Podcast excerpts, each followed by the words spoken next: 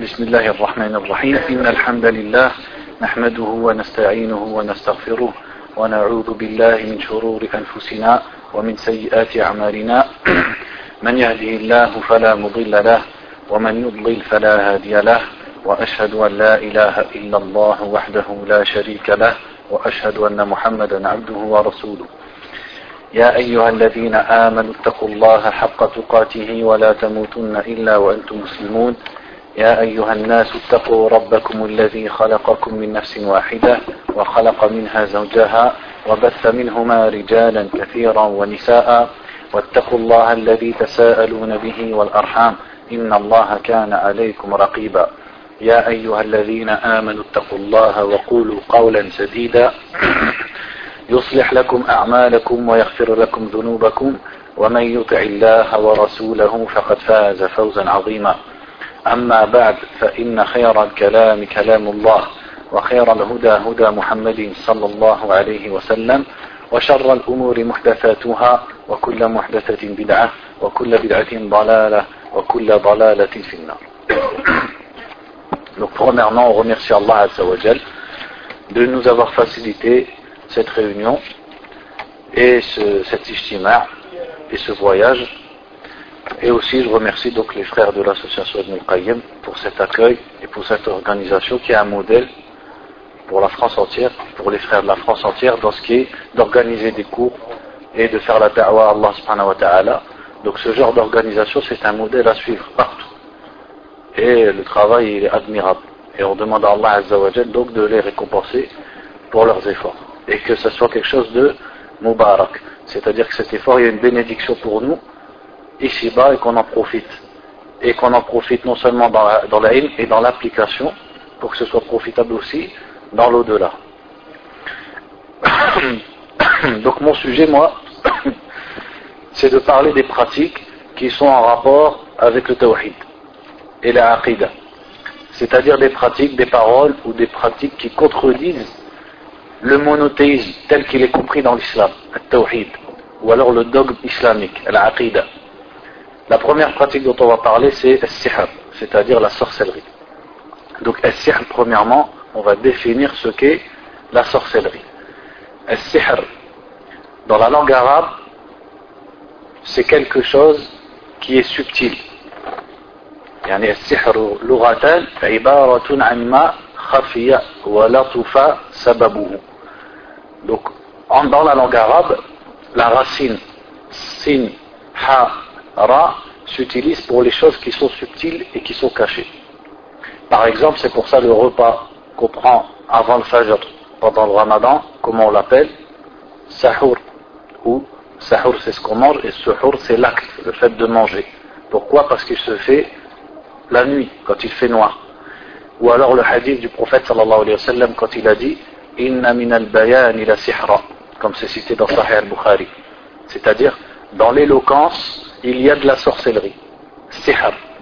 Est-ce que le hadith veut dire que l'éloquence est de la sorcellerie à proprement parler? Non. C'est-à-dire, c'est du sihr dans quel sens? Dans le sens où ça retourne les réalités. Où l'éloquence et le fait de bien parler, ça peut te faire voir le blanc noir et le noir blanc. Donc ça retourne les réalités. Donc de là, c'est comparable au sihr dont nous on va parler aujourd'hui. Donc, et le sihr dans la religion, c'est un ensemble de pratiques qui consistent par des incantations ou des écritures, et aussi l'utilisation de certains produits, comme des produits chimiques ou de la fumée, pour arriver à certaines fins. Donc on va lire ce qu'il a dit, Ibn Qudamah al-Maqdisi, ta'ala, donc qui fait partie des imams de l'école Hanbali, et il a dit « As-sihru » عزائم ورقا وعقد تؤثر في القلوب والأبدان فيمرض ويقتل ويفرق بين المرء وزوجه Il a dit donc la sorcellerie ce sont des paroles, des incantations et des talismans et des nœuds, des nœuds à proprement parler, le fait de prendre des fils et de faire des nœuds avec, qui ont un impact sur les cœurs et sur les corps. Donc ça peut rendre malade, ça peut tuer, ça peut séparer un homme de sa femme. Ensuite il continue en disant قال تعالى فيتعلمون منهما ما يفرقون به بين المرء وزوجه Donc dans le verset de Surat al-Baqarah, il est dit, ils apprennent, c'est-à-dire ceux qui apprennent la sorcellerie, ils apprennent de deux, c'est-à-dire de ces deux anges, Harut et Marut, ce par quoi ils séparent l'homme de sa femme. وقال سبحانه ومن شر النفاثات في العقد et dans la sourate al-Falaq Allah nous ordonne de demander protection contre un nafafat fil uqad celle qui souffle dans les nœuds donc il a dit après avoir cité ces versets يعني السواحر التي يعقدن في سحرهن أو ينفثن في عقدهن donc à propos du verset de Surat al-Falaq il a dit ce sont les sorcières qui soufflent dans leurs nœuds et qui soufflent dans leur sorcellerie ولولا أن للسحر حقيقة لم يأمر الله بالاستعاذة منه et il dit pour conclure si la sorcellerie n'était pas réelle et concrète Allah Azzawajal ne nous aurait pas ordonné de lui demander de nous en protéger pour dire que la sorcellerie c'est pas quelque chose d'imaginaire c'est pas une métaphore c'est pas quelque chose de psychologique c'est quelque chose de concret qui a bel et bien un impact donc pour revenir à la définition du sihr, quand on a dit c'est sur des incantations, des nœuds, etc. En fait, le sihr, c'est que l'être humain va rentrer en relation avec les démons parmi les djinns. Une relation de service. Donc il va leur avancer ce que eux veulent. Et qu'est-ce qu'ils attendent de lui, les shayatines C'est l'ibada, c'est-à-dire qu'ils l'adorent, qu'ils lui vouent des actes d'adoration. Donc cet homme, parmi les êtres humains, va vouer des actes d'adoration comme la prosternation, les sacrifices ou autres, ou des prières à des hommes parmi les djinns, qui sont des shayatin. Et de là, ils vont entrer en coopération avec lui et l'aider à pouvoir rendre malade quelqu'un, à pouvoir tuer quelqu'un, à pouvoir rendre fou quelqu'un, à, pouvoir séparer un homme de sa femme, etc., etc. Et ça, ça a des façons de faire. Ça s'utilise au moyen de talismans, d'écriture, d'incantations, de soufflement, de nœuds, des pratiques qui sont connues chez les sorciers. Donc à partir de là, déjà on comprend que le sihr est en contradiction avec tawhid, avec l'islam, puisque l'islam il est basé sur l'attestation de la ilaha illallah, qui signifie que personne ne doit être adoré à part Allah Azza wa comme il est dit dans le Coran, wa la tushriku bihi shay'a. Et adorer Allah et ne lui associer rien. Wa qala rabbuka alla ta'budu illa iyyah. Ton Seigneur a décrété de ne rien adorer autre que lui. Et beaucoup d'autres versets. وإذ قال إبراهيم لقومه إنني براء مما تعبدون إلا الذي فطرني. Lorsque Ibrahim dit à son peuple, je suis innocent de ce que vous adorez, sauf celui qui m'a créé. Donc voilà le tawhid. Et comme il est cité dans le fameux hadith de Mu'adh, radiallahu anhu dans le Bukhari et Muslim, حق الله على العباد أن يعبدوه ولا يشركوا به شيئا. Le droit d'Allah sur ses créatures, c'est qu'il l'adore sans ne rien lui associer. C'est-à-dire sans mettre à Allah un associé qu'ils adorent comme ils adorent Allah. Qu'ils prient comme ils prient Allah qu'ils invoquent comme ils invoquent Allah, pour qu'ils se prosternent comme on se prosterne pour Allah, qu'ils craignent comme on craint Allah, qu'ils aiment comme on doit aimer Allah, etc., etc. Pour qu'ils sacrifient comme on doit sacrifier pour Allah Azzawajal. Donc, le fait de vouer des adorations à autre qu'Allah, ça c'est complètement en contradiction avec la base de l'islam qui est La ilaha illallah, dont le sens est de vouer un culte exclusif à Allah subhanahu wa ta'ala. C'est-à-dire de faire que mes actes d'adoration ne soient tournés que et destinés que pour Allah. C'est-à-dire ils sont dédiés à Allah et le but dedans est de satisfaire Allah Azzawajal et d'avoir sa récompense. Celui qui viendrait avouer ça à autre qu'Allah, alors il aurait commis la plus grande injustice, qui est Ash-Shirk. Et dont Allah a dit la L'associationnisme est une grande injustice. Azza wa Jalla dit Inna Allah la yaghfiru an yushraka bihi wa yaghfiru ma duna dhalika liman yasha. Allah ne pardonne pas qu'on lui associe quoi que ce soit. Ce verset parle pour celui qui meurt dans cet état et il pardonne à celui qui a commis ce qui est en dessous de ça, c'est-à-dire en dessous du shirk, parmi les grands péchés, il pardonne à qui il veut. Et l'autre verset qui dit Innahu man yushrik billah faqad harram Allahu alayhi jannah. Celui qui associe à Allah, Allah lui interdit le paradis. Donc voilà ce qu'est le sihr. C'est l'adoration d'autres qu'Allah avec un but précis. Et ce sont des pratiques, donc des pratiques qui sont connues chez les gens de, de cette pratique, des pratiques qui sont précises et qui s'enseignent de génération en génération. On va parler maintenant du statut du shirk, plutôt, c'est-à-dire le statut de la sorcellerie. Quel est le jugement de la sorcellerie Donc il est évident maintenant qu'on vient d'expliquer ce qu'est la sorcellerie, que la sorcellerie, son jugement, c'est que c'est du kufr, c'est de la mécréance et que celui qui le pratique sort de l'islam. Et ça, c'est l'opinion de l'imam Abu Hanifa, rahimahullah, de l'imam Malik ibn Anas, rahimahullah, et de l'imam Ahmed ibn Hanbal, rahimahullah. Donc ces trois-là, vous voyez que le sihr, la sorcellerie, c'est du kufr.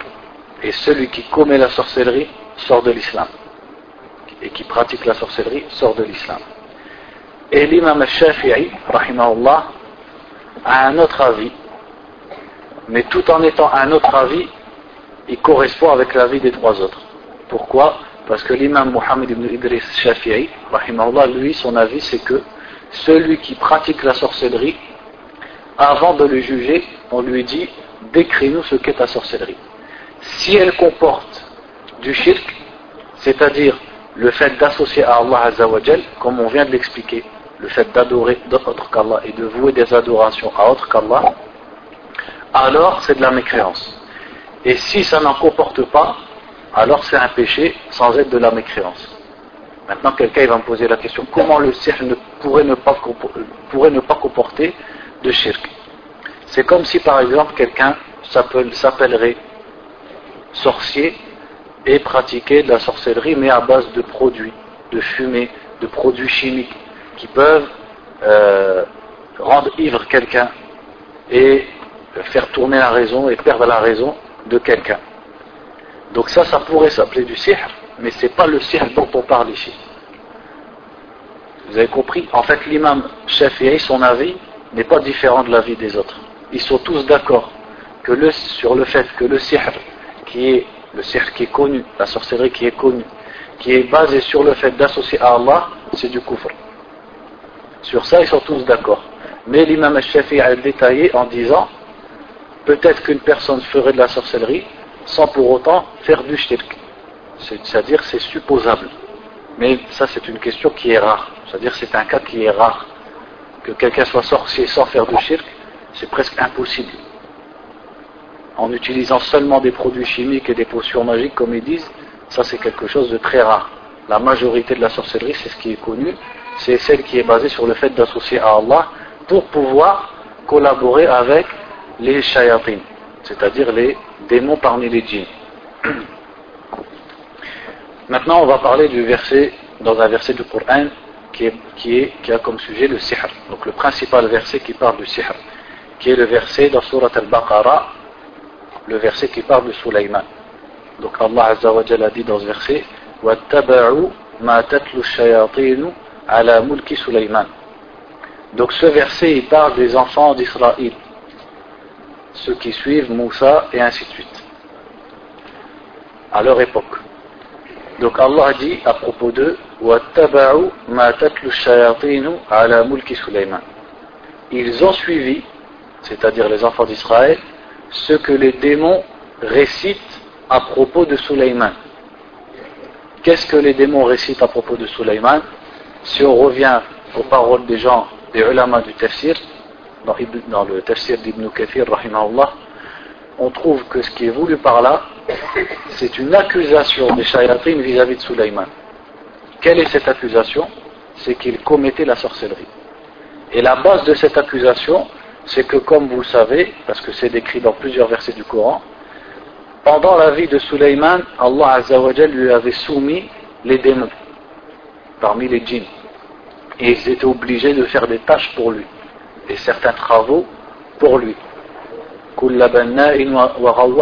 Des constructeurs, des plongeurs et beaucoup d'autres sortes de, de djinns et de démons qui étaient soumis à Sulaiman. Donc lorsque Sulaiman est mort, ils ont voulu se venger de lui, wassalam, et donc ils ont dit aux rabbins, les chefs religieux juifs, savez-vous pourquoi Sulaiman avait atteint ce pouvoir et cette capacité à nous soumettre, nous les démons? Quelle fut leur réponse? La réponse des rabbins, on ne sait pas pourquoi. Et donc les shayatines leur ont expliqué que s'il a réussi à nous soumettre, c'est parce que c'est un grand sorcier et qu'il avait une, pratique et une science profonde de la sorcellerie. Et ils ont suivi, voilà ce que veut dire le verset, ce que les diables récitent à propos de Suleiman. C'est-à-dire que les religieux juifs de cette époque ont suivi cette accusation contre Suleiman. Et c'est devenu chez eux une idée et une croyance que leur prophète Suleiman a commis la sorcellerie. Chose qu'Allah a démenti. Donc Allah dans le Coran a démenti cette accusation et a défendu Suleiman et c'est pour ça que les musulmans sont les plus aptes à se réclamer de Suleiman parce qu'ils ne l'accusent pas d'avoir commis ni sorcellerie ni quoi que ce soit. Et notre livre, il défend ce prophète des enfants d'Israël, car Allah a dit, Allah dit juste après, Wama kafara Sulaiman. Mais Sulaiman n'a pas mécru. Donc ils l'ont accusé d'avoir commis de la sorcellerie, et Allah, pour dire qu'il n'a pas commis la sorcellerie, comment il s'est exprimé Il a dit, mais Sulaiman n'a pas mécru. Qu'est-ce qu'on en comprend? Pourquoi il n'a pas dit, mais Sulaiman n'a pas commis la sorcellerie? Il a dit, n'a pas mécru en voulant dire par là, il n'a pas commis la sorcellerie. Qu'est-ce qu'on en comprend Que le fait de commettre la sorcellerie est de la mécréance. Puisqu'au lieu de dire Wama sahara Sulaiman, il a dit Wama kafara Sulaiman. Et Sulaiman n'a pas mécru. Voulant dire par là, il n'a pas commis la sorcellerie. Donc c'est une des preuves religieuses. Cette phrase, Wama kafara Sulaiman, c'est une preuve religieuse sur le statut de la sorcellerie. Comme quoi, c'est du kufr comme l'ont dit les imams qu'on a cités tout à l'heure. Ensuite, dans le verset, il a dit Wama kafara Sulaiman, walakin shayatin kafaru. Donc Sulaiman n'a pas mécru, mais ce sont les diables qui ont mécru. Et tout de suite après vient l'explication Ils enseignent aux gens la sorcellerie. Qu'est-ce qu'on retire de ce verset? Comme l'ont retiré les ulama, que le simple fait d'enseigner la sorcellerie c'est du kufr. Puisqu'il a dit dans le verset Cependant les diables ont mécru, ils enseignent aux gens la sorcellerie. Donc le fait de le pratiquer et le fait de l'enseigner, c'est aussi une mécréance.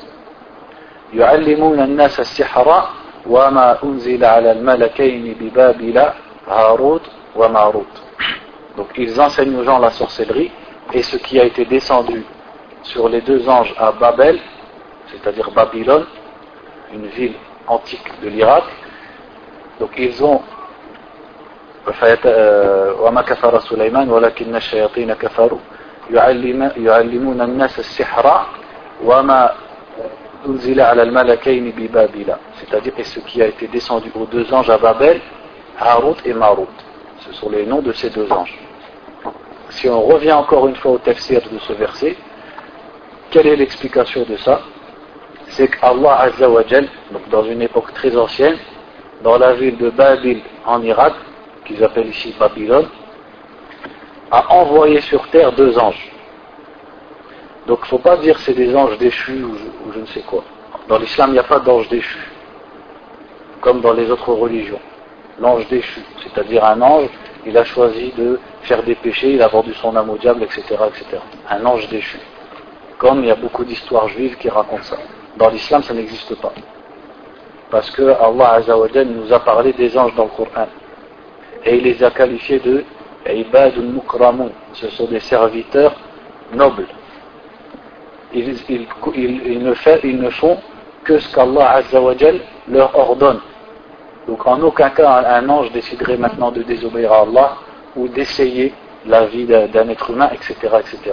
Ça, ce sont que des Israéliens, c'est-à-dire des contes et des récits qui proviennent des enfants d'Israël, mais dans l'islam, ça n'a aucune source. Il n'y a pas d'ange déchu ou de principe d'ange déchu dans l'islam. Donc ces deux anges n'étaient pas des anges déchus. C'est des anges qui, sont descendus à Babil sous l'ordre d'Allah pour enseigner aux gens la sorcellerie. Quelqu'un va me dire comment? Allah descend deux anges pour enseigner la sorcellerie aux gens le verset lui-même répond. Et on va lire après quelle est la réponse dans le verset. Pourquoi Allah Azzawajal envoie deux, anges pour enseigner aux gens la sorcellerie. D'autres lamas ont compris le verset autrement. Et ils ont dit en fait, le verset dit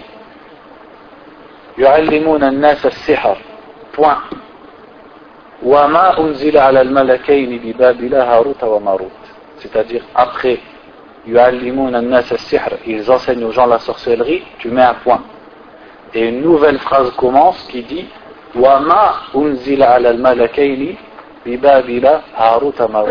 Et il n'a pas été descendu sur les deux anges de Babylone qui sont Harut et Marut. Donc deux interprétations qui existent, chez les savants du tafsir. Et la, la plus probante, c'est la première. Parce que c'est ce qui apparaît quand on lit le verset. Ils enseignent aux gens la sorcellerie et ce qui a été descendu, c'est-à-dire le ma ici, il est problématique. Est-ce que c'est le ma dans le sens ce qui, c'est-à-dire ce qui a été descendu, ou le ma dans le sens de la négation, ma al-nafiya et ça n'a pas été descendu. Donc les deux interprétations existent chez les savants, et la plus probante, c'est la première, c'est-à-dire que la sorcellerie a bel et bien été descendue, et donc eux enseigner la sorcellerie qui a été descendue aux deux anges. Harut wa Marut. وما يعلمان من أحد حتى يقولا إنما نحن فتنة فلا تكفر. Le verset dit ensuite et il n'enseignait à personne la sorcellerie, c'est-à-dire Harut et Marut, avant de, si ce n'est après lui avoir dit Nous ne sommes qu'une tentation, fitna, donc ne sois pas mécréant, ne mécrois pas. C'est-à-dire le verset lui-même nous dit que Harut et Marut, donc ces deux anges, lorsque les gens venaient à eux pour, apprendre de la sorcellerie, ils leur disaient Nous ne sommes qu'une fitna, c'est-à-dire un examen, une tentation, une épreuve pour les gens. Fala donc ne sois pas mécréant. De là, qu'est-ce qu'on peut retirer? Quand il dit à la personne, nous ne sommes qu'un examen, donc ne sois pas mécréant. C'est-à-dire qu'avant de lui enseigner la sorcellerie, ils lui font un avertissement. Et si, malgré ça, il veut apprendre, ils lui apprennent. Et ils lui enseignent. Mais quand ils lui disent Fala takfur, c'est-à-dire arrête-toi là et ne m'écrois pas. Qu'est-ce que la personne va faire si elle continue? Elle va apprendre la sorcellerie. Comment ils ont appelé ça les deux anges? Ne m'écrois pas. Donc qu'est-ce qu'on peut en retirer Que la pratique de la sorcellerie est du couple, ça on l'a vu. L'enseignement de la sorcellerie est du couple, mais aussi l'apprentissage de la sorcellerie est du couple c'est-à-dire le fait d'apprendre comment pratiquer la sorcellerie, cela même c'est de la mécréance. Et ça c'est une évidence. Parce que celui qui cherche à apprendre la sorcellerie et à la pratiquer, il va forcément devoir au minimum accepter la mécréance. Accepter qu'on associe Allah, qu'on renie Allah, qu'on se moque et qu'on insulte Allah, qu'on se moque du Coran, qu'on humilie le Coran, qu'on associe Allah, etc. Et ensuite lui-même il devra le pratiquer. Donc le verset, on peut en retirer de cette phrase qu'Allah a citée des deux anges qui disent Nous ne sommes qu'une épreuve, donc ne m'écrois pas, c'est que s'il continue à enseigner, à apprendre, pardon, et il choisit d'apprendre, bel et bien d'apprendre la sorcellerie, alors il a mécru. Donc l'apprentissage de la sorcellerie est de la mécréance. Et on en retire aussi de cette phrase le pourquoi pourquoi ces deux, ces deux anges sont descendus pour apprendre la sorcellerie? La réponse, elle est dans la phrase. Innama nahnu fitnatun. Nous ne sommes qu'une fitna, un test. Et il est connu de la sunna d'Allah subhanahu wa ta'ala qu'il teste les êtres humains par le bien et par le mal. Donc c'était une épreuve d'Allah vis-à-vis des êtres humains de leur envoyer ces deux anges qui enseignent aux gens la sorcellerie, mais qui, avant de leur enseigner, les préviennent que ceci est de la mécréance. Mais s'il veut continuer, continue avec lui. Ensuite, il a dit, subhanahu wa ta'ala, فَيَتَعَلَّمُونَ مِنْهُمَا مَا يُفَرِّقُونَ بِهِ بَيْنَ الْمَرْءِ وَزَوْجِهِ Donc, ils apprennent de ces deux-là, c'est-à-dire de ces deux anges, ce par quoi ils séparent un homme de sa femme. Qu'est-ce qu'on peut retirer de cette phrase-là du verset? Donc le verset sur le prend phrase par phrase, on en retire plein de leçons en fait sur la sorcellerie. Donc ils apprennent de ces deux, c'est-à-dire de Harut et Marut, ce par quoi ils séparent l'homme de sa femme. On peut en retirer qu'un des buts de la sorcellerie, c'est de séparer l'homme de sa femme, première chose. Et ça, c'est quelque chose de, comme on dit en arabe, mushahad. C'est quelque chose dont on témoigne énormément dans notre vie présente et dans notre société. Et dans toutes les sociétés de toute façon.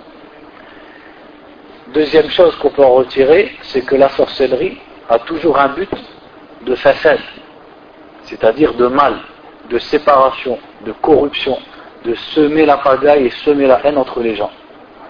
Et ça, c'est pas étonnant.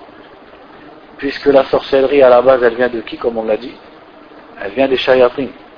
Or, les shayatin, parmi les djinns, sont jaloux des êtres humains. Pourquoi ils sont jaloux des êtres humains? Il faut revenir au début de l'histoire.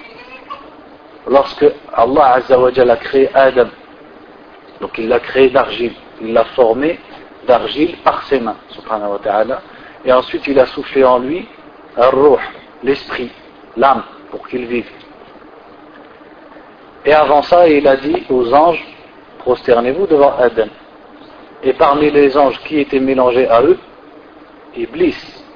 Et comme Allah a dit dans le Coran, Kana min al il faisait partie des djinns. Iblis n'est pas un ange, il n'a jamais été un ange. C'était un djinn mélangé aux anges pour faire l'adoration d'Allah subhanahu wa ta'ala. Quel est le fin fond de l'histoire? Allah a'lam. Donc il est rapporté que en fait les djinns avaient vécu plusieurs générations, puis Allah les a détruits et il a laissé vivre Iblis parce qu'il était pieux. Des histoires, Allah a'lam, quelles sont leur authenticité. En tout cas, ce qu'on sait, c'est que Iblis était mélangé aux anges et il adorait Allah subhanahu wa ta'ala. Et c'était ça sa vie. Mais lorsque Allah a ordonné aux anges de se prosterner, et donc Iblis était concerné par l'ordre, là il a refusé. Pourquoi? Parce que maintenant c'est extériorisé cette maladie spirituelle et ce grand péché que Iblis cachait depuis longtemps, mais qui ne peut apparaître que par une épreuve. Quel est ce, c'est quoi cette maladie? C'est quoi ce péché? C'est l'orgueil le fait d'être imbu de soi-même. Mais tant qu'il est là à adorer Allah avec les anges, ça ne se voit pas. Mais en même temps, plus il est dans la ibada et plus cet orgueil monte. Parce qu'il se voit comme quelqu'un de, etc. Ce qui peut arriver à chacun d'entre nous. C'est un des pièges justement de Shaitan pour celui qui rentre dans la religion. Donc pour revenir à notre histoire, donc Shaitan, vous connaissez l'histoire, Iblis, qu'est-ce qu'il a dit? Comment je vais me prosterner devant quelqu'un que tu as créé de terre, alors que moi tu m'as créé de feu? Et il a refusé de se prosterner, et Allah l'a banni, et il a juré, et il a demandé à Allah de lui laisser la vie jusqu'au jour du jugement pour pouvoir tenter et égarer les êtres humains. Donc ne vous étonnez pas que sa descendance est la haine contre la descendance de celui qui a causé le malheur d'Iblis, qui est qui? Adam, alayhi. Donc la sorcellerie a toujours un but de séparer, mettre la discorde, etc. Parce que c'est justement un plan qu'on pourrait dire diabolique, c'est-à-dire qui vient à la base des démons, qui ont une rancune ancrée en eux contre les enfants d'Adam. Et donc ils aiment les voir s'égarer, ils aiment les voir souffrir, ils aiment les voir en discorde, etc. etc. Donc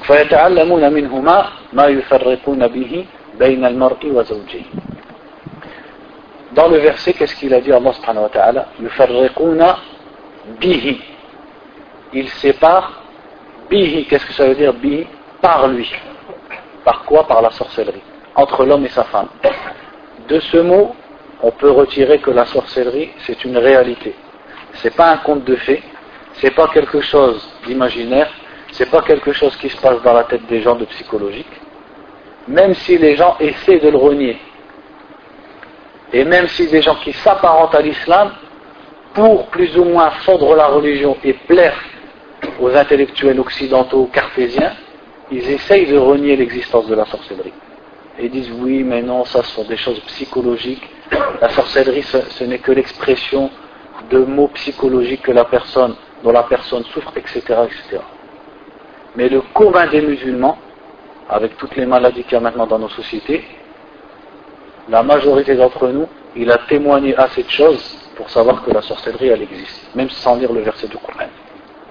Et le verset du Coran atteste la réalité du sihr. Parce qu'il a dit, par lui, c'est-à-dire par la sorcellerie, il sépare l'homme de sa femme. Donc si ce moyen a bel et bien été utilisé pour séparer l'homme de sa femme, c'est qu'il a un impact et qu'il existe et que c'est une réalité. Donc ça on le retire du verset aussi, que la sorcellerie a une réalité. Maintenant aussi, il faut être dans la pratique, il faut être entre, deux extrêmes. C'est-à-dire, il ne faut pas euh, essayer de plaire aux, cartésiens soi-disant intellectuels, parce qu'en vérité, ils ne sont pas très intellectuels. S'ils étaient si intellectuels que ça, ils auraient soumis leur esprit à la religion d'Allah ta'ala, qui essaye donc de dire que la sorcellerie sont des contes de fées, etc., etc., jusqu'au jour où quand tu vois la sorcellerie, elle tombe dans la famille de l'un d'entre eux, c'est le premier à courir chez les charlatans pour dépenser de l'argent et se faire soigner. Donc là, il vient de découvrir que la sorcellerie, elle existe. Ça, c'est un extrême, renier la sorcellerie. Il y a l'autre extrême aussi, c'est d'assimiler tous les mots du monde à la sorcellerie. Ça aussi, c'est un extrême.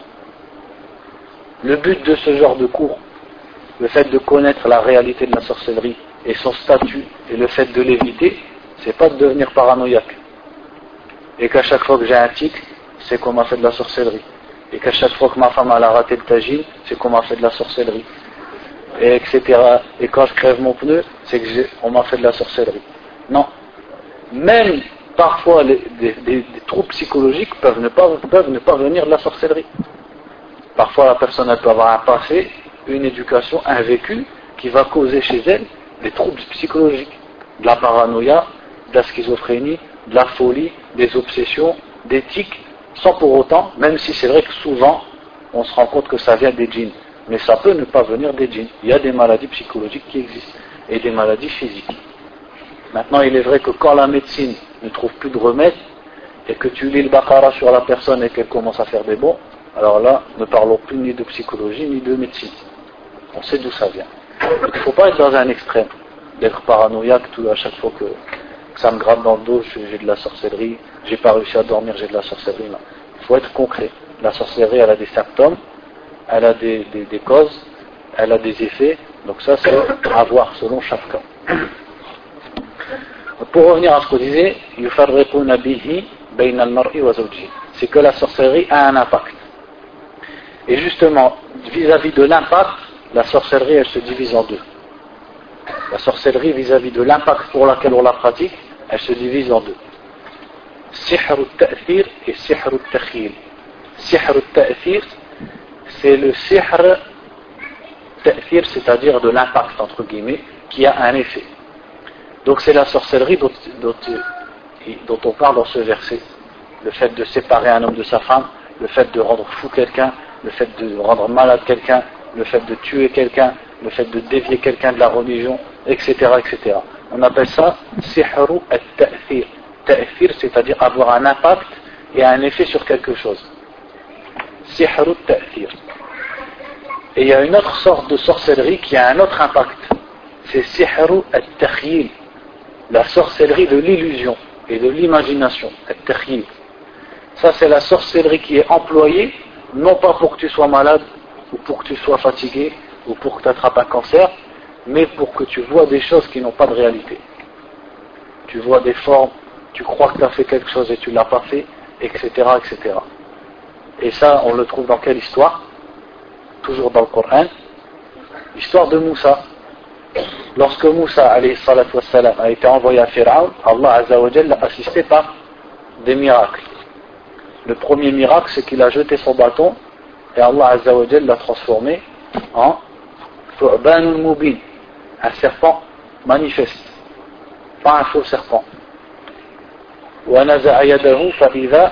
Et ensuite il a mis sa main sous son aisselle, il l'a sortie, et elle était blanche et éclatante pour ceux qui regardaient. Donc de là, Pharaon et ses notables ont accusé tout simplement Moussa, de pratiquer la sorcellerie qui était connue à l'époque de Pharaon et dans la société de Pharaon. Et donc ils l'ont défié. Si c'est de la sorcellerie que tu nous ramènes, on va te ramener des sorciers qui sont meilleurs que toi. Et ils ont décidé, comme vous connaissez l'histoire, d'un rendez-vous qui, a eu lieu d'Ohan, c'est-à-dire le matin, et où beaucoup de gens ont assisté. Et là, qu'est-ce qui s'est passé? C'est que les sorciers ont jeté leurs bâtons, et qu'est-ce qu'ils sont devenus leurs bâtons? Qu'est-ce qu'ils sont devenus? Ils sont devenus des bâtons. C'est ça la bonne réponse. Frère est malin. Les bâtons, ils sont devenus des bâtons. Parce qu'Allah, qu'est-ce qu'il a dit dans le Coran? يخيل إليه من سحرهم أنها تسعى يخيل إليه c'est-à-dire ça faisait imaginer à Moussa min sihrihim c'est-à-dire à cause de leur sorcellerie annaha tas'a qu'elle bouge le verset nous dit leur sorcellerie a fait que Moussa voyait que les bateaux bougeaient c'est-à-dire ça ça se passait où dans les yeux et l'esprit de Moussa et aussi l'autre verset qui dit فلما ألقوا سحروا أعين الناس واسترهبوهم وجاءوا بسحر عظيم lorsqu'ils ont jeté leur bâton ils ont ensorcelé les yeux des gens et ils leur ont fait peur et ils sont venus avec une sorcellerie énorme donc qu'est-ce qui a été ensorcelé en fait c'est-à-dire les bâtons ne se sont pas transformés en serpents seul Allah Azzawajal peut transformer un bâton de bois en serpent même le plus grand des sorciers, de l'Est ou de l'Ouest, il ne peut, pas, peut pas transformer un bâton en serpent. Le plus grand des sorciers, il ne peut pas couper un bébé en deux et le remettre, comme ça se fait dans certains pays d'Afrique centrale par exemple. Ça c'est impossible. Il n'y a que Allah qui peut faire ça. Mais par contre, il peut te le faire voir dans tes yeux, dans ton esprit, naam. Il peut te faire voir des choses pires que ça même. Il peut te faire voir qu'il pleut alors qu'il fait beau il peut te faire voir qu'il a ressuscité quelqu'un alors que la personne n'a pas bougé. Et là, ils leur ont montré que les bâtons se sont transformés en serpents. Donc on appelle ça sihru et Et justement, c'est pour ça, une fois qu'on a compris ça, on comprend pourquoi ils se sont convertis à la l'appel de Moussa. Parce que celui qui ne conçoit pas ça, il peut se dire pourquoi le simple fait que le bâton de Moussa, quand il s'est transformé en serpent, il a mangé leur serpent, en quoi ça les pousse à se convertir C'est vrai En quoi le fait que eux ils jettent des, bateaux qui se transforment en serpent, et Moussa lui aussi jette un bateau qui se transforme en serpent, seulement son serpent est plus fort que, le leur. En quoi ça les pousse à se convertir En quoi ça les pousse à, dire la ilaha illallah Ce qui les a poussés à dire la ilaha illallah, c'est que leur sihr, c'était sihr al Leurs bâtons, ils n'ont jamais changé mais dans les yeux des gens et l'esprit des gens, ils ont bougé, ils sont devenus des serpents. Et quand ils ont vu que Moussa, lui, quand il a jeté son bâton, c'était vraiment un serpent, là ils ont compris qu'ils n'avaient pas justement affaire à un sorcier. Parce qu'ils savent que eux, il ne faut pas changer de bâton de bois en serpent. Alors que Moussa l'a fait. Et eux, en tant que sorciers experts, ils savent que ça, personne ne peut le faire, sauf qui? Sauf Allah Azzawajal. Et là, ils ont reconnu que c'était un prophète. Donc ils ont reconnu le miracle de la sorcellerie, par le fait que ça seul Allah Azzawajal peut le faire. Alors que l'illusion, beaucoup peuvent le faire. C'est ce qui explique que dans certains pays musulmans, tu vois les gens, ils se mettent des coups de couteau, ou alors ils coupent une personne, comme j'avais des camarades du Gabon, ils m'ont raconté ça au Gabon, ils coupent le bébé en deux, ils le remettent devant toi. Ou alors, ça c'est un Congolais qui me l'a raconté, un converti, qui était avec moi à Médine, il me dit, il, fait un truc et la pluie elle tombe devant tes yeux. Mais elle tombe à un, carré limité. C'est-à-dire, il te dit, regarde, la pluie là, elle va tomber et la pluie elle tombe. Et lui, il ne comprenait pas après être entré dans l'islam. Il m'a dit, dans l'islam, j'ai appris que seul Allah Azzawajal, Tawhid al seul Allah fait descendre la pluie. Mais moi, j'ai vu les sorciers faire descendre la pluie. Donc, comment tu m'expliques ça? L'explication, elle est là. La pluie, elle n'est jamais tombée. Même si ta main, elle est mouillée. Ça, c'est que dans ton esprit. Parce qu'avec les djinns et la sorcellerie, ça joue sur l'hawas, les sens et la perception de l'être humain. Que ce soit la vue, l'ouïe, le toucher, l'odeur, le goût, tout peut se transformer chez toi par l'effet de la magie et de la sorcellerie.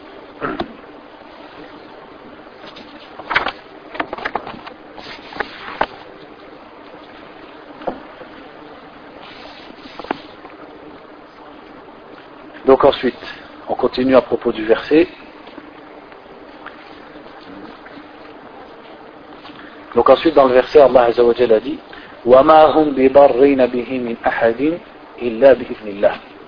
Et ils ne nuisent à personne par la sorcellerie, si ce n'est par la permission d'Allah.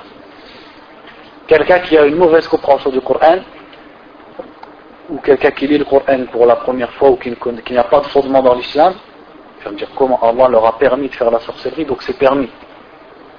Il leur a permis de faire le mal, donc c'est autorisé puisque le verset est clair. Il a dit ils ne nuisent par la sorcellerie que par la permission d'Allah. Qu'est-ce qui est voulu par la permission ici? Hein? Ouais, d'accord. Donc, euh, pour revenir à ce que je disais, la personne qui va lire le Coran, Niya, elle va me dire donc, ce qui est voulu par là, c'est faire le mal. Donc, Allah leur a permis de faire le mal. Pourquoi à moi il me l'a interdit, à eux il l'a permis Hein C'est qui qui a dit ça Allez, dis-moi, lève-toi s'il te plaît. c'est-à-dire l'irada al-kawniya et non pas l'irada al c'est-à-dire ici ce qui est voulu c'est la permission universelle pas la permission religieuse c'est pas par la permission d'Allah dans le sens illicite la permission dans le sens où, dans son destin, il les a laissés faire, subhanahu wa ta'ala. N'est-ce pas qu'Allah tous les jours il y a des gens qui me croient, il y a des gens qui adorent Bouddha, il y a des gens qui adorent la croix, il y a des gens qui invoquent des djinns. Allah l'a permis ou il l'a pas permis? Ben, Il l'a permis et il l'a pas permis. Il l'a permis dans le sens où il l'a laissé faire et il l'a destiné pour une sagesse que lui connaît donc dans ce sens, il l'a permis. Il l'a permis, c'est al-idnu al-kauni, la permission universelle, qui veut dire destiner une chose. Et dans ce sens, Allah Azzawajal permet beaucoup de choses. Des choses même très mauvaises. Mais il les permet pour une sagesse que lui connaît. Il a permis la mécréance, il a permis la foi, il a permis qu'il y ait des beaux et qu'il y ait des mauvais, etc., etc. Et il y a la permission dans le sens religieux, c'est-à-dire que religieusement, ceci est licite et Allah le veut. Et c'est pas ce qui est voulu ici. Ça, c'est plus restreint. Ce qu'Allah a permis religieusement, c'est plus restreint que ce qu'il a permis universellement, si je peux m'exprimer ainsi. Ce qu'il a permis religieusement, c'est-à-dire ce qu'il nous permet de faire, dans le sens où c'est licite. Ensuite, nous, on peut le faire ou ne pas le faire. Ça revient à notre choix. Et ce qu'il a permis universellement, c'est-à-dire ce qu'il a destiné, que ce soit bon ou mauvais. Donc qu'est-ce que ça veut dire ici? Ils ne font du mal que par la permission d'Allah, c'est-à-dire seulement si Allah les laisse faire, et seulement si Allah l'a destiné. Donc parmi les mauvaises choses qu'Allah a destinées, la sorcellerie, pour éprouver les êtres humains. Comme il a destiné la maladie, il a destiné les guerres, il a destiné qu'il y ait de la mécréance, il a destiné qu'il y ait beaucoup de mauvais actes de la part des êtres humains, il a aussi destiné que la sorcellerie, elle existe. Tout ça pourquoi? Parmi les sagesses qu'il y a dans tout ça, dans le fait d'éprouver les êtres humains. Qui va le faire, qui va ne pas le faire? Celui qui sera touché, comment va-t-il réagir? Est-ce qu'il va retourner au sorcier? Est-ce qu'il va retourner à Allah subhanahu wa ta'ala? Donc le fait que la sorcellerie existe, c'est une grande épreuve et un grand test pour les êtres humains qui va différencier entre celui qui va se retourner vers Allah et celui qui va se retourner vers shaitan. Donc de cette phrase, on peut en retirer plusieurs leçons. Notamment le fait que tu dois toujours avoir confiance en Allah et ne pas avoir peur ni des djinns ni des sorciers parce qu'ils ne te, toucheront vous m'excusez si je bafouille parce que je suis, complètement KO ils ne te toucheront que par la permission d'Allah Azzawajal. Et Allah te protège. Et le prophète sallallahu alayhi wa sallam a dit Ihfadillah, yahfadk. Préserve Allah, c'est-à-dire préserve les droits d'Allah, Allah te préservera. Tajidhu. Préserve Allah, tu le trouveras devant toi. C'est-à-dire dans toutes tes affaires à venir, il sera avec toi, subhanahu wa ta'ala. Et tous les versets qui nous disent qu'Allah est avec les patients, est avec les bienfaisants, etc., etc. Donc tu ne dois pas avoir peur de ces choses-là. Si tu t'accroches à la religion d'Allah et tu t'en remets à Allah, c'est-à-dire ton cœur se repose sur Allah dans le fait d'être protégé du mal, ça ne te touchera pas. Maintenant, si ça vient à te toucher, qu'en est-il? Eh bien, tu sais que c'est par la permission d'Allah. Et si Allah a permis que ça te touche, c'est comme quand il permet à la maladie de te toucher. Ah, il y a des sujets. Euh, il y a des sujets apparemment. ça lui casse les pieds. Dites au frère, dites au frère qu'il sort s'il veut apprendre l'air, parce qu'après on ne sait pas ce qu'il peut faire. C'est qui frère?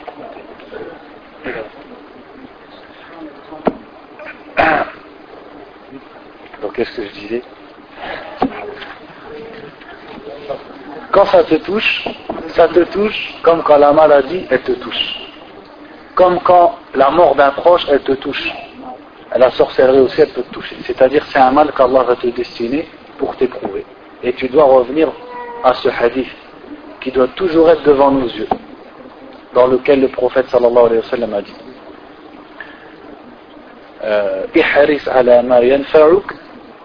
wasta'in wa la ta'jaz.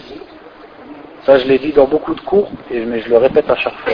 Parce que ce hadith, il résume tout le tawakkul, tout le sujet des épreuves, etc. etc. Il a dit, hein, moi je le répète, ne pas, concentrez-vous. C'est-à-dire, sois assidu à ce qui t'est utile. Ça, ça veut dire, fais les causes. Pour, traduire comme nous, on a l'habitude de parler quand on parle du tawakkul fais les causes. Sois assidu à ce qui t'est utile. Tu veux quelque chose de bien, qui est licite et qui t'est profitable. Ici-bas et dans le delà ou dans le delà, sois assidu à le faire. Fais des efforts pour l'avoir. Et fais des efforts pour être protégé aussi du mal. Donc tu dois faire les causes. Tu veux du travail, tu sors à la boîte à terrine. Tu fais des études. Tu veux te marier, tu enquêtes, tu demandes, tu cherches, etc. Tout se fait par des causes. Mais tout de suite après, qu'est-ce qu'il a dit? Billah. Et demande l'aide d'Allah. Et c'est ça le tawakkul. Tout le tawakkul, il se résume à deux choses. Faire les causes. Je veux un bien ou je veux, veux pas un mal. Eh bien, je vais faire les causes qu'Allah a, a permises et qui existent, pas des causes imaginaires, pas de la superstition, pour avoir ce bien et pour être protégé du mal. Je vais faire ce qu'il faut. Mais tout de suite en même temps, et demande l'aide d'Allah. C'est-à-dire, je sais que mon effort, c'est Allah qui va le faire fructifier. C'est Allah qui va faire que mon effort aura ou pas un résultat. Donc je demande d'aide d'Allah et je sais qu'à la fin, le bien, il va m'arriver ou le mal, il va m'être écarté par qui? Par Allah. C'est lui. Donc mon effort, ça ne veut pas dire que mon effort, il sert à rien. Sinon, ça n'aurait aucun sens. Mon effort, il sert à quelque chose. Mais c'est qui qui va le rendre bénéfique et qui va faire que mon effort, il a bel et bien un impact c'est Allah au final. Donc je m'en remets à qui Je m'en remets à Allah, pas à ce que je suis en train de faire. C'est ça le tawakkul. Ça résume tout le tawakkul. Ensuite, il lui a dit Wala ta'jaz, et ne sois pas incapable. C'est-à-dire ne te décourage pas, ne te fatigue pas. Et après, il lui a dit une phrase, c'est comme s'il lui disait Une fois que tu as fait tout ça, peut-être que malgré tout, le, mal, tu, le, bien tu vas pas l'avoir et le mal il va quand même te toucher. Et alors il lui a dit Wa in asabaka shay'un fala taqul law anni kada wa kada la kana kada wa kada. Et si quelque chose te touche, c'est-à-dire dans ta démarche, malgré tout, ça n'a pas marché. Et c'est possible que ça ne marche pas. Peut-être toi tu veux un bien, mais Allah il sait que cette chose en vérité elle n'est pas bonne pour toi. Il te l'écarte. Peut-être tu veux un bien, mais à cause des péchés que tu as fait, il te sera privé. Beaucoup de choses. Peut-être tu veux un bien, mais Allah veut t'éprouver en t'enlevant, en, t'empêchant de ce bien. Beaucoup de, sagesse qu'on ne peut même pas connaître. Donc il lui a dit, donc quand quelque chose te touche, alors ne dis pas, si j'avais fait ci et ça, il serait arrivé ci et ça. Parce que si tu dis, si j'avais fait ci et ça, ça veut dire en quoi tu crois Dans le fait de ramener un bien et de protéger d'un mal, en ce que tu as fait. Alors qu'on a dit tout à l'heure, en quoi je crois Je fais ce que je fais, mais le résultat il vient de qui? D'Allah, pas de ce que j'ai fait. Donc ça sert à rien de dire si j'avais fait et si j'avais fait. Puisqu'à la fin c'est Allah Azzawajal qui te donne ou qui te donne pas. Donc la sorcellerie, pour mettre en relation. Et après il lui a dit, dis plutôt, c'est le destin d'Allah et ce qu'Allah a voulu, il l'a fait. Donc tu te soumets au destin d'Allah et tu es, sûr que ce qui est arrivé, finalement, c'était ça qu'il fallait. Même si ça, en apparence ça te déplaît. Même si tu aurais aimé avoir cette chose, ou tu aurais aimé être épargné de telle ou telle chose. Et après il a dit, car le fait de dire si, dans le sens du regret, ça ouvre la porte du shaitan. Ça ouvre la porte de la tristesse. Et on a dit tout à l'heure hein, que le diable, comme il est dit dans le Coran, aime attrister les gens qui ont cru. Ça ouvre la tristesse, ça ouvre les, les, les suggestions, les pensées, pourquoi j'aurais dû, les doutes, etc., etc. Donc il faut fermer tout ça en se soumettant au décret d'Allah Azzawajal. Donc pour mettre en relation ce hadith avec notre sujet, la sorcellerie, peut-être que tu vas faire tes cinq prières par jour, tes askar, et un jour tu vas quand même être touché de la sorcellerie.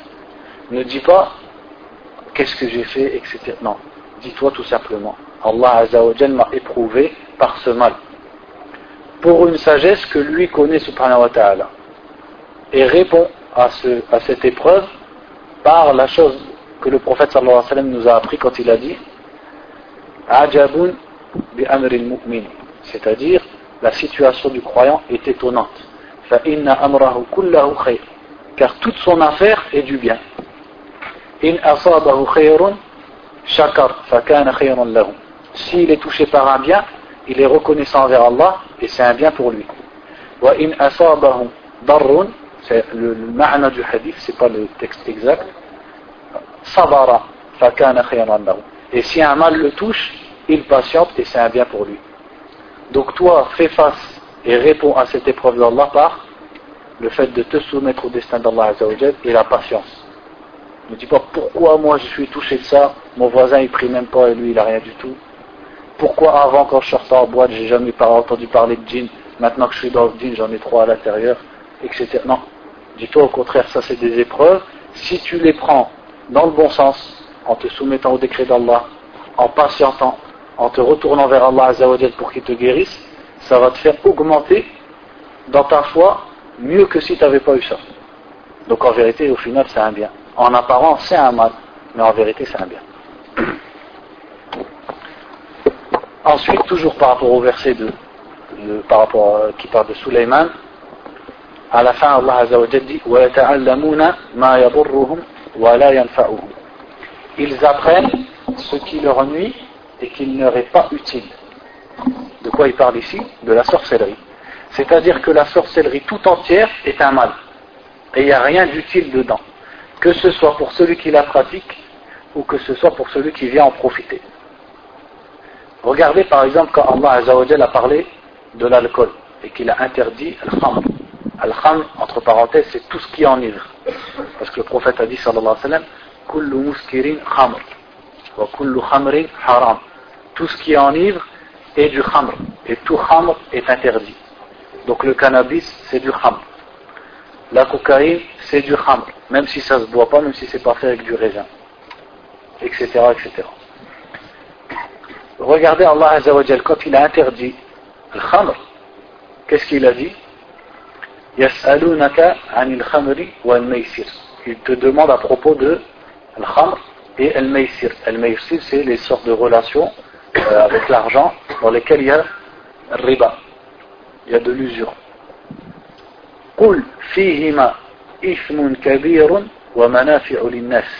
Dit dans les deux, il y a un grand péché et des bénéfices pour les gens. Wa ismuhuma akbaru min. Et leur péché, c'est-à-dire le péché de l'usure et du khamr, est plus grand que leur utilité. C'est-à-dire qu'Allah a attesté dans le Coran que dans l'alcool et dans l'usure, il y a du bien pour les gens. Il y a un bien, non, il y a un bien. Mais le mal et le péché qu'il y a dedans, il est plus grand que le bien, donc Allah l'a interdit. Alors que la sorcellerie, qu'est-ce qu'il a dit à ce sujet?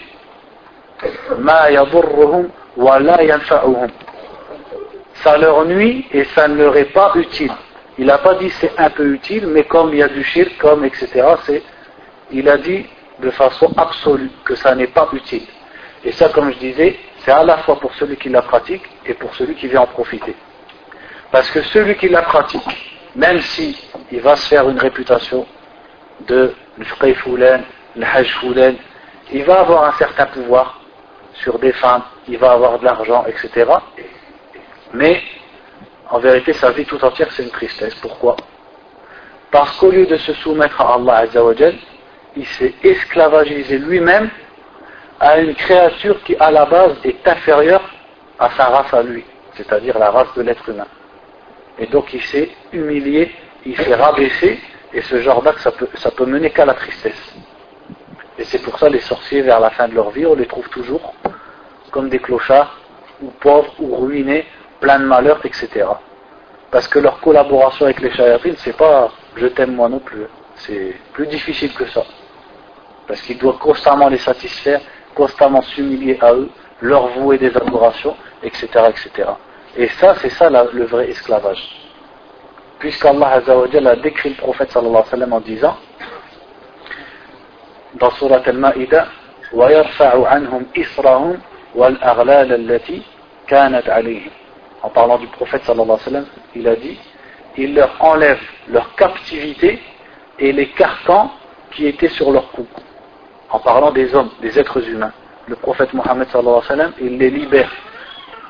Pourtant, quelqu'un va me dire comment il nous libère? On fait cinq prières par jour au jeûne, ma femme elle met le hijab, etc. Je suis conditionné. Mais c'est ça la liberté. Parce que tu es soumis à Allah Azzawajal et à la vérité et à tout ce qui est bon pour toi ici-bas et dans le delà Alors que les autres, ils sont soumis à une croix, à un djinn, à un esprit, à leur philosophie qui va les mener à une fois à droite, une fois à gauche, etc. Donc c'est eux les vrais esclaves. Donc le sorcier, lui, il fait partie justement des plus grands esclaves. Et sa vie, c'est qu'une humiliation, puisqu'il s'est humilié devant une autre créature.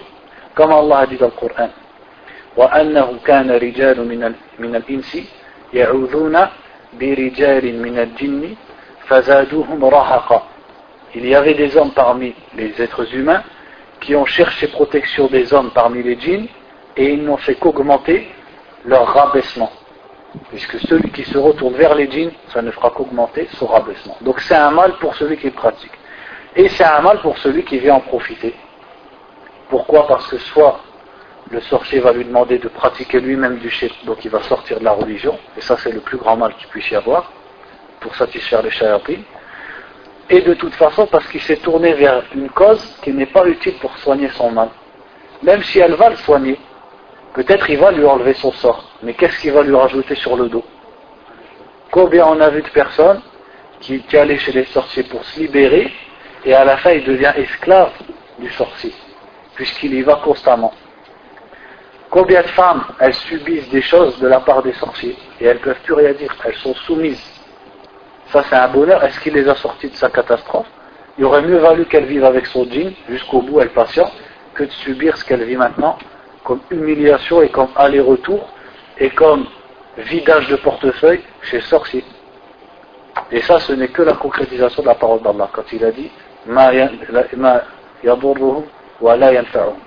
ce qui leur est nuisible et qu'il ne leur est pas utile. C'est-à-dire, on doit y croire à 100% Que la sorcellerie, c'est nuisible à 100% et de façon absolue. Il n'y a aucun bien dedans.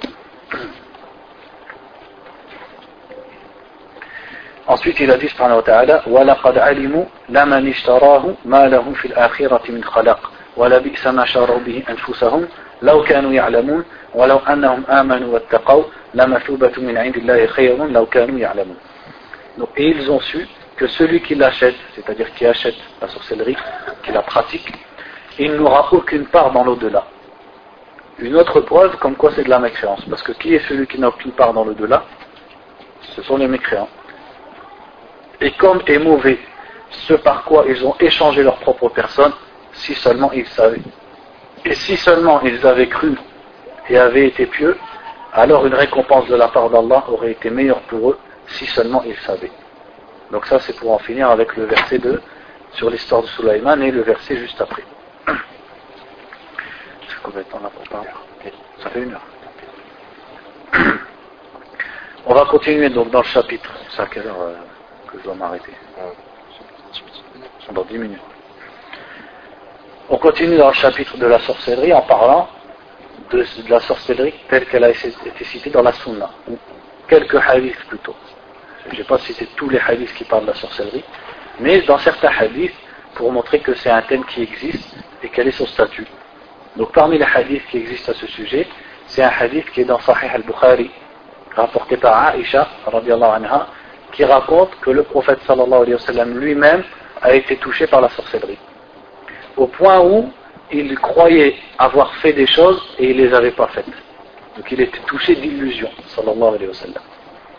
Et ensuite il s'est retourné vers Allah et il priait la nuit et il demandait à Allah de savoir d'où lui venait ce mal jusqu'à ce qu'une nuit, alors qu'il était en train de dormir, il a vu deux anges venir, l'un à sa tête et l'autre à son pied. Et alors qu'il entendait, parce que son cœur il ne dort pas, sallallahu alayhi wa sallam, les deux anges ont dialogué. Donc l'un des deux a dit à l'autre, qu'est-ce qu'il a cet homme? Et l'autre il a répondu, matboub, c'est-à-dire il est ensorcelé. L'autre il lui a dit, man qui l'a ensorcelé Et l'autre ange a répondu, Labid ibn al-Arsam al-Yahudi. C'est Labid ibn al-Arsam, le juif. C'était un juif de Médine. Fi mishtin wa mishapa. Avec un peigne et quelques cheveux. C'est-à-dire, il avait pris des, poils, soit des cheveux ou des poils de la barbe du prophète sallallahu alayhi wa sallam, et l'a utilisé pour l'atteindre de la sorcellerie. Et aussi, l'ange a informé l'autre comme quoi c'était, cette sorcellerie, elle était dans le puits de, le puits, pardon, de Varwan. Et plus tard, le prophète est parti avec des compagnons, et il est parti au puits de Varwan, et ils ont, ils ont englouti le puits. Et aussi d'autres versions rapportent que le prophète ne s'en est pas pris à l'habit ibn al-Arsam. Au point où certains sahaba l'ont dit pourquoi tu ne le tues pas? Et il lui a dit que Allah l'avait guéri et lui c'est ça qu'il voulait, c'est tout. Donc, euh, subhanallah le prophète alayhi ne se vengeait pas pour sa propre personne. Ça c'est un des exemples. Dans le hadith de Aïcha, quand elle a dit il ne se vengeait pour sa propre personne, ça c'est un des exemples. Quand ce juif, l'habit d'Ibn Assam l'a ensorcelé et il l'a découvert, mais malgré ça il ne lui a rien fait, alayhi. Dans une autre version, il a même été le voir. Toutes ces versions, elles sont citées dans Fath al-Bari l'explication Sahih al-Bukhari, il a été le voir, il lui a dit pourquoi tu m'as fait ça? Et il lui a dit c'est pour l'argent. C'est pour l'argent que je t'ai fait ça. Parce qu'en fait c'était plusieurs juifs de Médine qui se sont réunis pour venir le voir et ils lui ont dit Anta asharuna. C'est-à-dire tu es le plus fort d'entre nous dans la sorcellerie. Fais quelque chose à Mohammed sallallahu alayhi wa sallam. Et il a dit d'accord mais en échange d'une somme. Et donc ils lui ont donné plusieurs pièces d'argent et en échange il a ensorcelé le prophète sallallahu alayhi wa sallam. Avant de passer au hadith suivant, donc bien sûr ce hadith il montre que la sorcellerie elle existe, elle montre que le remède pour celui qui atteint la sorcellerie c'est de se retourner vers Allah subhanahu wa ta'ala et qu'il peut aussi demander à Allah de voir et de, trouver la sorcellerie et qui lui a pratiqué la sorcellerie, puisque le prophète sallallahu alayhi wa lui-même l'a demandé et Allah l'a exaucé, puisqu'il a informé de qui lui avait fait la sorcellerie et de où se trouvait la sorcellerie. Donc tu peux demander dans tes doigts ou Allah fais-moi voir qui m'a fait ça et où se trouve la sorcellerie par laquelle je suis atteint, etc. etc. Mais avant de passer au hadith suivant, quelqu'un il peut, comme c'est des questions qui ont déjà été posées, certains voient comme une contradiction entre l'isma, c'est-à-dire la perfection entre guillemets, ou la protection dont bénéficiait le prophète sallallahu alayhi wa sallam, de sorte à ce qu'il ne commettait pas d'erreur religieuse et dans la transmission de l'islam, et le fait qu'il ait subi la sorcellerie. Donc certaines personnes peuvent avoir un doute à se dire, ben, il a subi la sorcellerie, il aurait pu dire n'importe quoi. Premièrement, c'est Allah Azzawajal qui s'occupe de la transmission de l'islam. Et donc c'est Allah Azzawajal qui veille à ça. Deuxièmement, en admettant que le prophète sallallahu alayhi wa sallam, et ça n'a pas été rapporté, mais en admettant qu'il aurait dit quelque chose pendant son état de sorcellerie et qu'il se serait trompé, il aurait dit, entre guillemets, n'importe quoi. Le prophète n'a-t-il pas vécu des années encore après cet événement? Donc tout simplement, il aurait corrigé ce qu'il aurait dit. Si vraiment il avait dit, parce qu'il n'a pas été rapporté qu'il ait dit quoi que ce soit.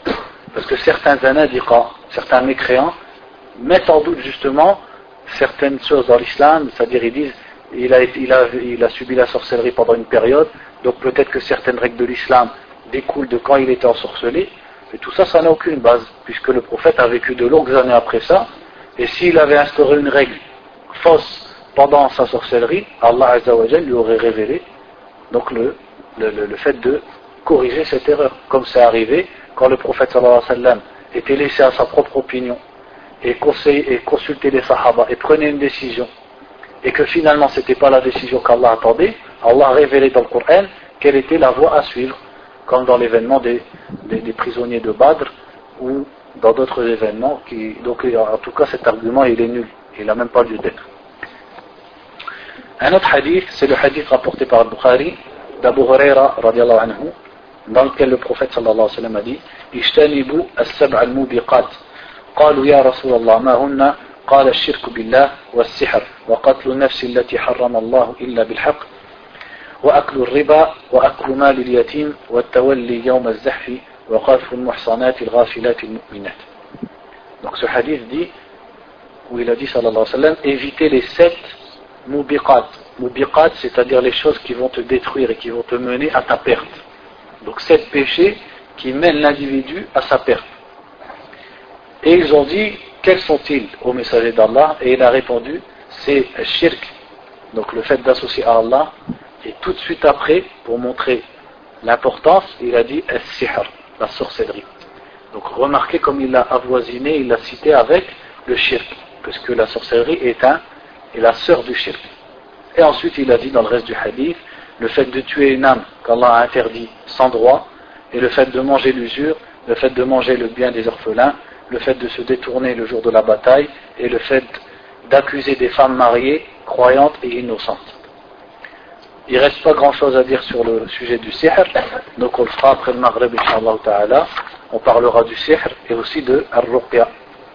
Donc pendant les cours, on fera, Inch'Allah, on va finir le sihr, on va parler de Ruqya de façon succincte et aussi des talismans, de la superstition et du fait de chercher la bénédiction dans des objets, tabarruk, comme le fait que quelqu'un il essuie sa main contre une tombe en pensant que ça va lui ramener de la baraka, etc., etc. Donc en fait le sujet de mes cours pendant ce week-end, c'est des actes qui sont répandus dans la communauté musulmane et qui pourtant sont en désaccord et en contradiction avec le fondement de l'islam qui est le tawhid.